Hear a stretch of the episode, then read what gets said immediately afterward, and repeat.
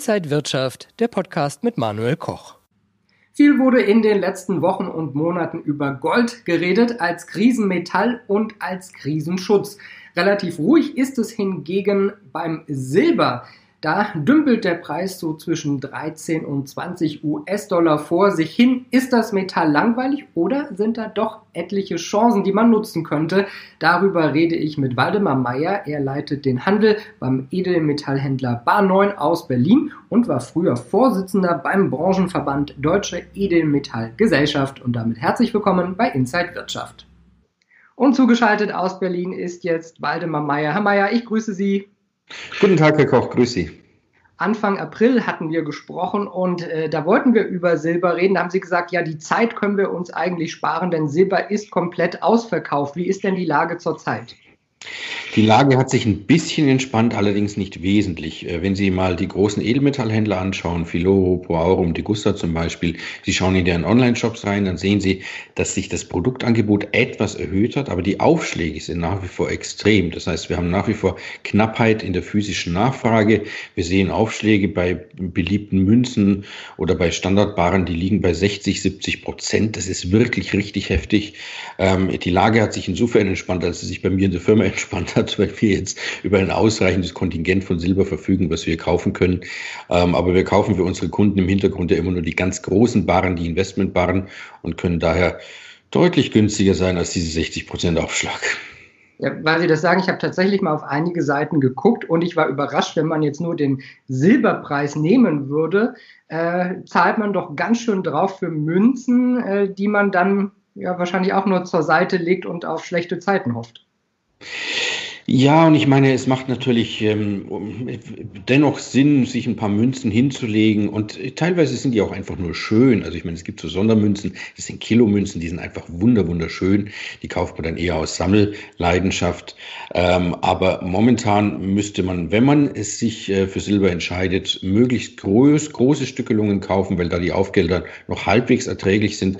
Ähm, aber auch da reden wir momentan über Aufgelder, die einfach so hoch sind. Es ist immer ein bisschen relativ beim Silber, weil das Silber ist so schwankungsfreudig, dass ähm, also mal 100 Prozent oder 200 Prozent im Preis in einem Jahr überhaupt nichts Besonderes wäre. Das wäre ähm, Business as usual.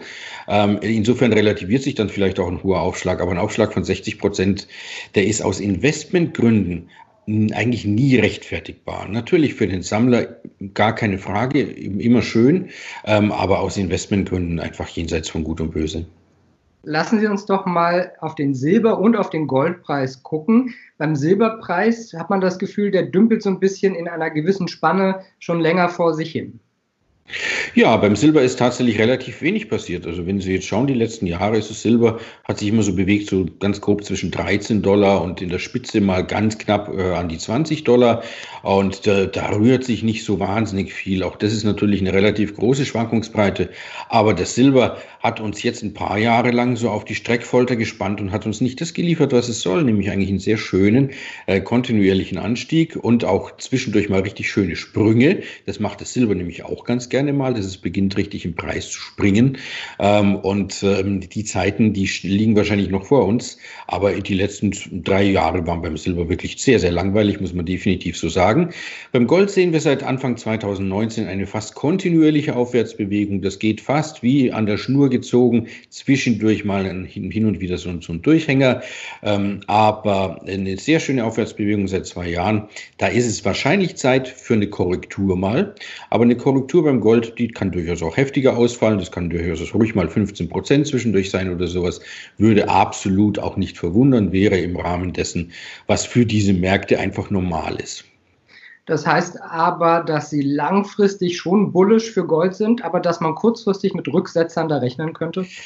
Naja, also die, die langfristig, äh, oder sagen wir es mal so, aktuell ist die Situation für Gold optimal. Und es gibt keinen Grund äh, zu vermuten, dass die, diese optimale dieses optimale Umfeld jetzt äh, von heute auf morgen verschwinden sollte. Da gibt es den einen Grund, das ist nämlich das Niedrigzinsumfeld, dass wir ein Umfeld haben von extrem niedrigen Zinsen, von negativen Realzinsen. Und ein Argument gegen Gold ist ja immer, ja, das liegt ja bloß rum und bringt keine Zinsen. Und ähm, ja, heute ist dann halt die Gegenfrage, ja, dann sag mir doch mal, was Zinsen bringt. Und da gibt es halt nicht mehr so wahnsinnig viel. Das heißt, diesen Nachteil, den das Gold ja wirklich hat, dass es keine regelmäßigen Zinsen abliefert, dieser Nachteil ist momentan egalisiert. Und wenn Sie jetzt mal schauen, wenn wir schauen auf Staatsschuldenproblematiken, die sich jetzt wahrscheinlich noch mal ein bisschen verschärfen, wenn Sie schauen, in bestimmten Ländern, USA gibt es ein Riesenproblem äh, auch mit privaten Schulden und so weiter. Äh, die, all diese Problematiken sprechen dafür, dass die Zentralbanken alles dafür tun werden, die Zinsen so niedrig wie nur möglich, so lange wie möglich zu halten.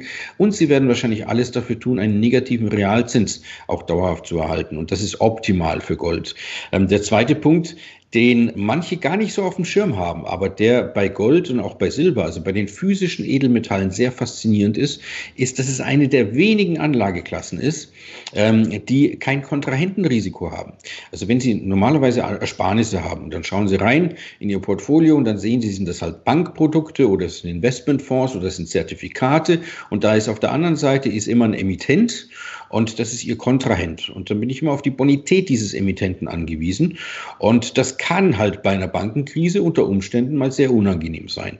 Bei physischen Edelmetallen, wenn ich sie wirklich physisch habe, habe ich dieses Kontrahentenrisiko nicht, weil da gibt es ja eben keinen Gegenüber, der ihnen irgendwas garantiert oder sowas. Und da gibt es einfach nur das Metall, das blöd rumliegt im, im, im wahrsten Sinne des Wortes. Was aber dann tatsächlich bei äh, Spannungen in den Finanzmärkten für den Teil ihres Vermögens zumindest sehr, sehr entspannend sein kann für sie. Jetzt gibt es diesen Sach, äh, Satz, Silber ist das bessere Gold. Äh, glauben Sie auch daran, dass Silber sich dem Gold mal annähern wird? Also äh, wir, was wir momentan sehen, ist eine, eine Situation, die so in den letzten 100 Jahren eigentlich nur dreimal vorgekommen ist. Nämlich, dass der Silberpreis im Vergleich zum Goldpreis extrem niedrig ist. Sie müssen sich vorstellen, in den letzten 150 Jahren war das Verhältnis Silber zu Gold, das Silber-Gold-Ratio, also sprich, wie viel Unzen Silber muss ich denn bezahlen, um eine Unze Gold äh, kaufen zu können, lag dieses Verhältnis immer so um die 50, mal ein bisschen niedriger, ein bisschen höher. Momentan liegt das Verhältnis Verhältnis bei über 100, lag auch schon bei 120 jetzt. Ähm, und das ist, wie gesagt, die letzten drei, äh, die letzten 100 Jahre nur dreimal vorgekommen und es hat sich immer danach wieder normalisiert. Also beispielsweise nach der Finanzkrise 2008, 2009, dort lag das Verhältnis zeitweise auch bei über 100, ist dann das Verhältnis wieder zurückgekommen auf 38.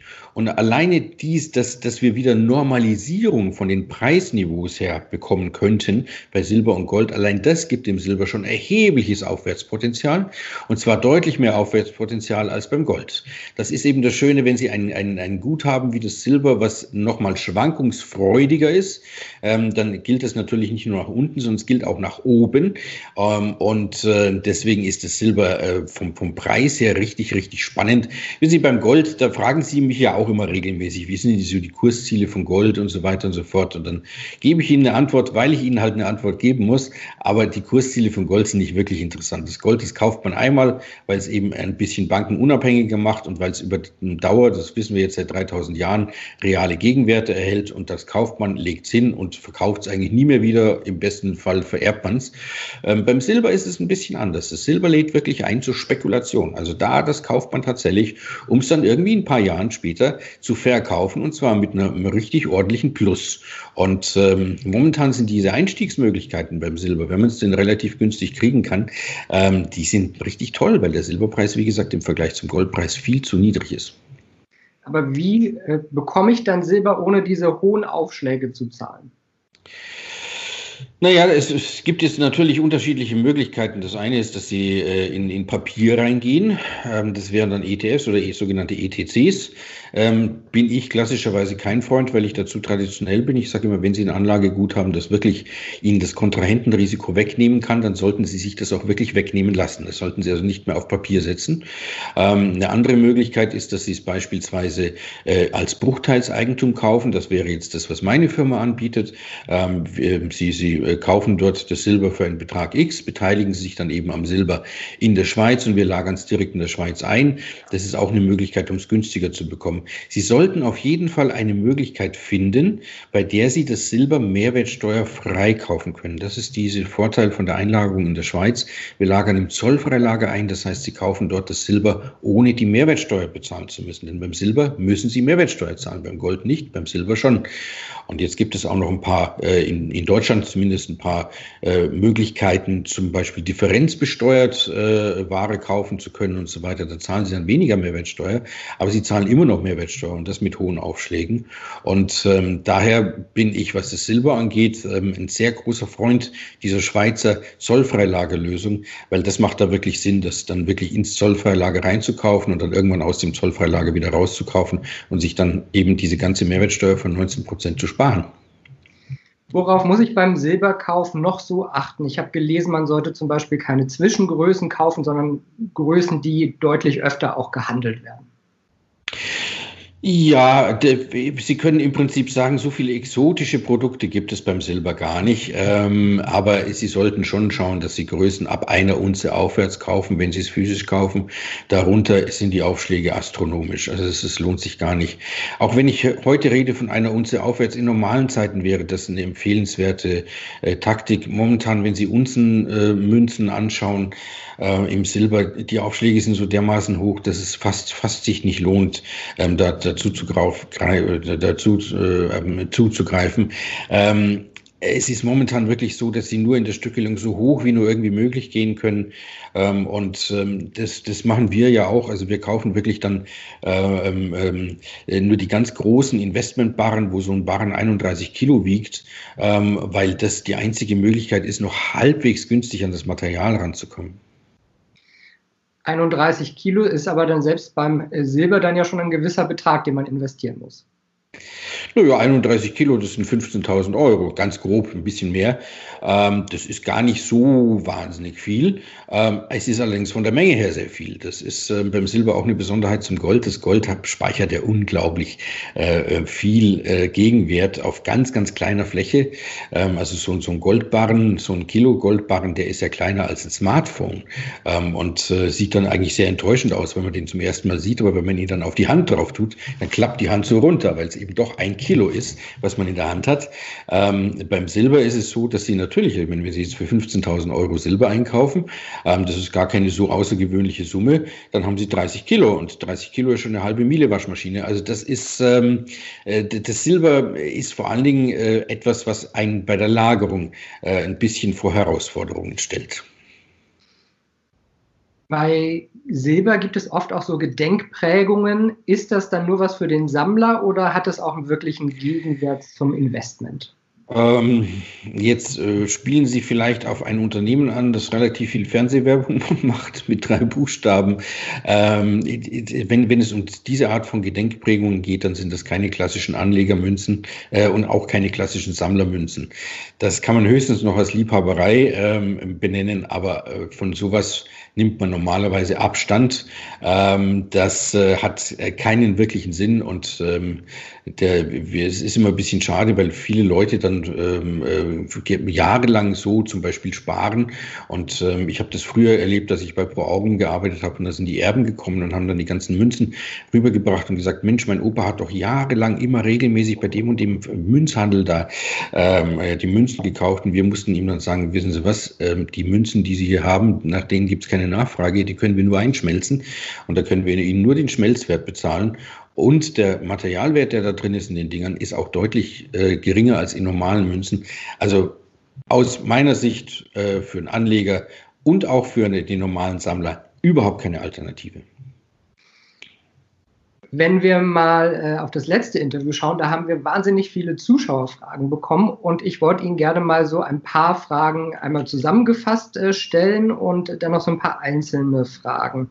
Ähm, hier Dann gab schießen es, Sie los, ja. ja. Ja, hier gab es einen Zuschauer, der wollte gerne wissen. Ich möchte zum Abschluss gerne, ähm, Moment hier, also erstens, was mache ich, wenn meine Silbermünzen dunkel anlaufen? Oh, wenn Silber dunkel anläuft, dann ist das ein Zeichen von Echtheit. Das ist ein sehr gutes Zeichen. Es sieht furchtbar hässlich aus, aber egal wie Sie Silbermünzen oder Barren, wie Sie die aufheben, auch wenn Sie die in den, viele Münzen werden zum Beispiel in Kapseln verkauft, in Kunststoffkapseln. Selbst wenn Sie die in der Kapsel drin lassen, dann fangen die irgendwann nach ein paar Jahren an anzulaufen. Wenn sie außerhalb von solchen Kapseln gelagert werden, laufen sie noch schneller an. Das sieht hässlich aus. Es wird dann so bläulich, grünlich, teilweise bräunlich und so weiter. Also es hat dann nichts mehr zu tun mit dem wunderbaren Silberglanz. Ähm, und, äh, aber das ist äh, kein schlechtes Zeichen, das ist ein Zeichen von Echtheit. Wenn Sie dann zum Händler gehen, wird kein seriöser Händler wegen dem Anlaufen sagen, oh, deswegen kriegen Sie jetzt weniger Geld beim Ankauf oder sowas, sondern jeder Händler wird sagen, super, nehme ich an. Was Sie nicht tun sollten, ist, diese Münzen dann zu versuchen zu säubern. Also das heißt, Sie sollten sie nicht polieren, weil dann kriegen die Kratzer und dann sind die unter Umständen vom Händler nicht mehr normal weiterverkaufbar, sondern er kann sie nur noch einschmelzen. Ähm, sie sollten auch ansonsten mit diesen Münzen nicht versuchen, irgendwas zu machen. Die Händler, die wissen, wie sie das wieder wegbekommen, ähm, diese Färbung. Aber als normaler Privatmann freuen sie sich, wenn die anlaufen. Sieht sehr hässlich aus, aber es das heißt, dass die Münze echt ist ein Zuschauer und in die Richtung gingen auch andere Zuschauer, fragt hier, Herr Mayer predigt immer die Schweiz als Lagerort. Ich fühle mich aber sicherer, wenn ich meine Edelmetalle direkt bei mir habe. Außerdem glaube ich, dass man reale Werte wie Edelmetalle nicht weggeben sollte, weil dann hat man ja weder ein, wieder ein zusätzliches Risiko. Ja, das, das kann ich durchaus nachvollziehen. Und das ist ja auch das Schöne, dass man ähm, äh, was physisch in der Hand haben kann. Ähm, es ist eine Frage der Menge. Schauen Sie, wenn Sie jetzt Ersparnisse haben, zum Beispiel von 5000 Euro, und dann sagt man so standardmäßig ungefähr 20 Prozent in, in physische Edelmetalle, das wären dann Tausender. Wenn Sie es aufrunden, äh, weil Sie eine Unze kaufen wollen, dann sind es 1500 Euro, die Sie dann da in eine Unze investiert haben. Dann lässt sich eine Unzenmünze lässt sich noch irgendwo verstecken. Ich bin kein großer Freund, das in der Wohnung zu machen. Ich habe bei mir in der Wohnung auch gar nichts davon. Manche Leute schwören darauf, weil sie sagen, ich habe so ein cleveres Versteck da, dann tun sie das von mir aus. Ähm, Wenn es aber um größere Mengen geht, dann wird es durchaus schwierig. Und ähm, da gibt es jetzt auch nicht die eine Lösung. Es gibt nicht die Lösung, dass man sagt, dann mieten Sie halt ein Schließfach an bei der Bank. Ja, nee, weil bei der Bank komme ich eventuell, wenn die Bank Bankferien hat, nicht mehr ran. Oder die Schließfach beim Händler oder sonst irgendetwas. Auch die Schweiz ist nicht die alleinige Lösung. Ähm, aber äh, was äh, ich, ich immer wieder vertrete und was wichtig ist, auf die Streuung kommt es an. Wir wissen alle nicht, was in der Zukunft ist und was sich in der Zukunft als die schlaueste Lagemöglichkeit entpuppen wird. Ähm, das heißt, äh, tun Sie nicht alle Eier in ein Nest, sondern es sollte dann eine Kombination sein, vielleicht aus etwas ähm, außerhalb der Wohnung, vielleicht ein Schließfach außerhalb der Wohnung ähm, und dann ein äh, Stückchen in der Schweiz. Und wo auch immer dann vielleicht noch eine dritte Möglichkeit, die Sie da finden. Das gilt fürs Gold. Für Silber bin ich da ein bisschen eindeutiger, weil beim Silber sehe ich wenig gute Gründe, das in der Wohnung zu lagern. Wie gesagt, 15.000 Euro sind schon 30 Kilo. Also, was, da müssen Sie schon sehr, sehr, ich weiß nicht, was Sie da machen müssen, um dann, dann wirklich noch gute Verstecke irgendwo finden zu können. Noch dazu der Vorteil ähm, der Mehrwertsteuerfreiheit. Also beim Silber bin ich ehrlich gesagt äh, wirklich starker Vertreter der Schweiz äh, und der Zollfreilager in der Schweiz. Ähm, und ich kann Ihnen auch erklären, weshalb das die Schweiz ist und weshalb ich sie so gerne mag. Die Schweiz ist seit Jahrhunderten ein stabiles Land. Die Schweiz ist ein Land, das Eigentumsrechte schätzt und respektiert und das auch seit Jahrhunderten Produkten. Deswegen ist ein Grund, weshalb es relativ wenige Goldlager zum Beispiel in Venezuela gibt. Ähm, und äh, die Schweiz hat ein politisches System, das ich würde es fast als vorbildlich bezeichnen. Also immer wieder, wenn ich dort bin und mich dann mit Bekannten und mit Freunden dort unterhalte, ist großartig, wie die ihre, ihre politischen äh, Diskussionen miteinander lösen und so weiter. Also die Schweiz hat eine solche Stabilität und so lange, über viele, viele Dekaden Tradition in der Lagerung von, von Wertmetallen, ähm, dass dass ähm, ich die Schweiz tatsächlich als Land definitiv absolut favorisiere. Und sie ist eben auch nicht zu weit weg. Ist auch nochmal ein Vorteil. Wenn ich dann mal äh, zum Beispiel Silber aus der Schweiz nach Deutschland holen will, dann muss ich aber wieder Steuern zahlen, oder? Ja, deswegen lohnt sich das auch nicht. Also es lohnt sich nicht, ähm, das Silber dann in den Kofferraum zu packen und dann nach Deutschland zu fahren. Da müssen Sie nämlich sämtliche Mehrwertsteuern nachzahlen. Ähm, und ähm, also wenn Sie Zollfreilager machen, dann lohnt es sich beim Silber so, dass Sie ähm, das auch wirklich dann aus dem Zollfreilager wieder verkaufen, weil dann hatten Sie niemals die Mehrwertsteuer. Das Gold, das können Sie dort abholen, das bieten wir auch an, ab bestimmten Mengen, dass Sie dann direkt ins Lager kommen und sich Ihr Gold abholen oder sich zuschicken lassen oder sowas. Aber beim Silber macht es keinen Sinn. Zuschicken macht keinen Sinn wegen der großen Mengen. Dann schickt man eine, eine Miele-Waschmaschine in der Gegend herum ähm, und abholen macht auch keinen Sinn, weil dann wird die Mehrwertsteuer fällig mit wahnsinnig viel Papierkram. Also Zollfreilager heißt dann wirklich, dass man es ins Lager reinkauft und auch dort wieder verkauft. Nächste Zuschauerfrage haben Sie vorhin auch schon eigentlich beantwortet, aber ich frage nochmal direkt, warum ist der Aufschlag bei Silber so viel höher als bei Gold? Also momentan ist vor allen Dingen der physische Aufschlag, äh, also der, der Aufschlag auf physische Ware so viel höher, weil es wirklich noch echte physische Knappheiten gibt. Ähm, wir hatten ja das Thema, dass viele Prägeanstalten in der Schweiz wegen äh, Covid-19 ihre Arbeit komplett eingestellt haben. Dann haben sie wieder zu 50 Prozent mit Social Distancing und so weiter hochgefahren. Dort werden jetzt erstmal die üblichen Aufträge abgearbeitet ähm, für die größten und wichtigsten Kunden. Ähm, somit entspannt sich am Goldmarkt so ein bisschen bisschen der Markt. Silber spielt allerdings aus Anlegerzwecken schon seit jeher eine äh, geringere Rolle als das Gold. Das heißt, die Aufträge für Silber, die werden also mit Priorität B oder C abgearbeitet. Und deswegen ist dort die Knappheit am Markt nach wie vor da. Ähm, das macht diesen enormen Unterschied aus in den Aufträgen. Normalen Schlägen schlicht und ergreifend begründet mit der Mehrwertsteuer. Einige Zuschauer haben in die folgende Richtung auch gefragt, wenn Corona vorbei ist und viele wieder in Aktien gehen, wird der Goldpreis dann nicht auch fallen? Ähm, das könnte so sein, wenn der Goldpreis steigen würde wegen der Corona-Krise. Ähm, der, das tut er allerdings nicht, sondern er steigt seit zwei Jahren kontinuierlich an. Ähm, und ähm, deswegen glaube ich nicht, dass äh, egal wie der Krisenverlauf in dieser Corona-Krise ist, dass sich das wirklich auf den Goldpreis auswirken sollte. Ähm, es sei denn, es gäbe eine Krisenverschärfung also nehmen wir mal an, es gäbe sowas wie einen zweiten Lockdown oder sowas, ähm, der nötig wird und das Ganze wieder weltweit oder sowas im, im Herbst. Ähm, und es gäbe dann eine allgemeine scharfe Marktkrise nochmal. Also beispielsweise, dass wirklich Aktienmärkte nochmal richtig nach unten gehen oder dass es Schwierigkeiten auch an den Anleihenmärkten gibt und so weiter.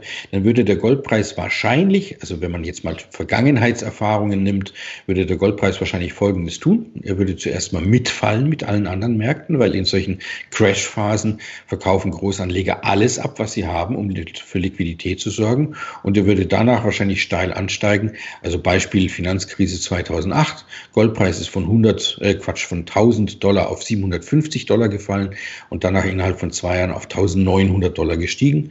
Beim Silber, das ist damals gefallen auf, ich glaube, von 15 Dollar auf 59 und ist dann auf 48 Dollar gestiegen innerhalb von zwei Jahren. Also da sehen Sie, äh, äh was, wie, wie dann äh, in, in solchen Krisenphasen die Edelmetalle reagieren können und auch wie stark das Silber dann teilweise reagieren kann. Ähm, da, deswegen also noch ein, ein, Wort zum Silber. Das Silber wird wahrscheinlich bei jeder Form der wirtschaftlichen Erholung überdurchschnittlich stark reagieren. Denn ich habe Ihnen schon gesagt, Silber ist kein großes Anlagemetall, aber ein großes Industriemetall. Die Nachfrage und die Verwendung in der Industrie ist sehr groß. Das heißt, wenn die Weltwirtschaft schwächelt, äh, äh, dann, dann äh, wirkt sich das normalerweise auf den Silberpreis aus, hat auch heftig korrigiert im März. Ähm, und äh, wenn die Wirtschaft, Weltwirtschaft sich erholt, dann wirkt sich das in der Regel auch auf den Silberpreis aus.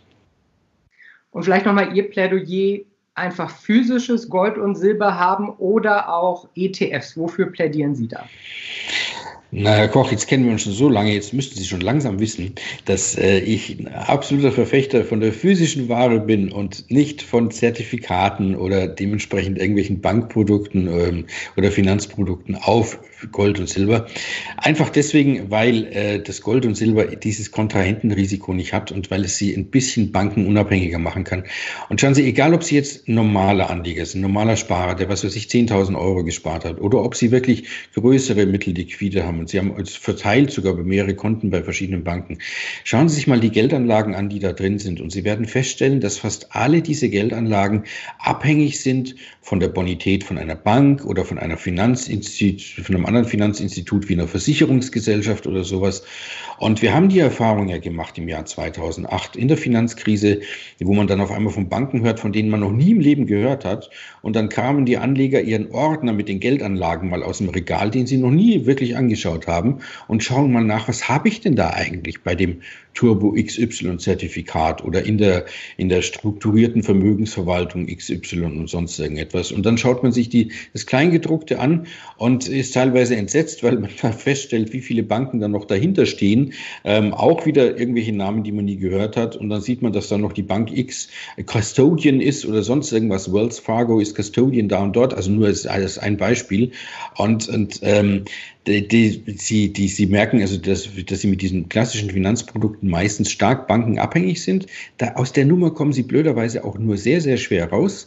Ähm, aber Edelmetalle sind halt ähm, das Mittel schlechthin, um zumindest mit einem Teil der Geldanlage bankenunabhängig zu werden. Sie können auch nicht alles 100 Prozent in Edelmetalle tun. Ähm, dann wäre es auch zu spekulativ. Aber wie gesagt, die alte Regel 20 Prozent, je nachdem, wenn Sie pessimistischer sind fürs Finanzsystem, ein bisschen mehr. Wenn Sie optimistischer sind fürs Finanzsystem, Bankensystem dann weniger als 20 Prozent. Aber das sollte dann wirklich in physischer Ware sein. Ähm, und ich glaube, das nächste Mal frage ich Sie dann ab, Herr Koch, wie es denn da aussieht. Wenn man höhere Summen an Gold kauft, dann kann man das ja nicht mehr anonym machen, sondern muss sich da sozusagen äh, registrieren. Wie ist das bei Silber? Muss man da auch angeben, wer man ist, wenn man da Silber kauft? Ja, also Sie registrieren sich nicht, aber Sie müssen Ihre Ausweisdokumente zeigen, beziehungsweise Sie müssen sich einmal legitimieren ähm, und ähm, da kommen Sie nicht drüber hinweg. Übrigens, wenn Sie die Sachen verkauft haben, dann mussten Sie schon immer Ihren Ausweis zeigen, spätestens beim Verkauf. Ähm, das ähm, Schöne bei den Händlern ist, dass sie noch keine Banken sind, ähm, das heißt auch nicht reguliert sind wie Banken. Das heißt, die Händler müssen diese Daten zwar bei sich speichern, sie müssen sie aber zurzeit nirgendwohin weitergeben ähm, und dementsprechend ist da auch noch eine Gehör gehörige Anonymität gewährleistet. Sagt Waldemar Meyer von der Bar 9 GmbH aus Berlin. Vielen Dank wieder für die vielen Einblicke in die äh, edle Metallwelt Gold und Silber. Ja, spannendes Feld. Äh, danke Ihnen auf jeden Fall und liebe Zuschauer, danke Ihnen fürs Interesse. Bis zum nächsten Mal.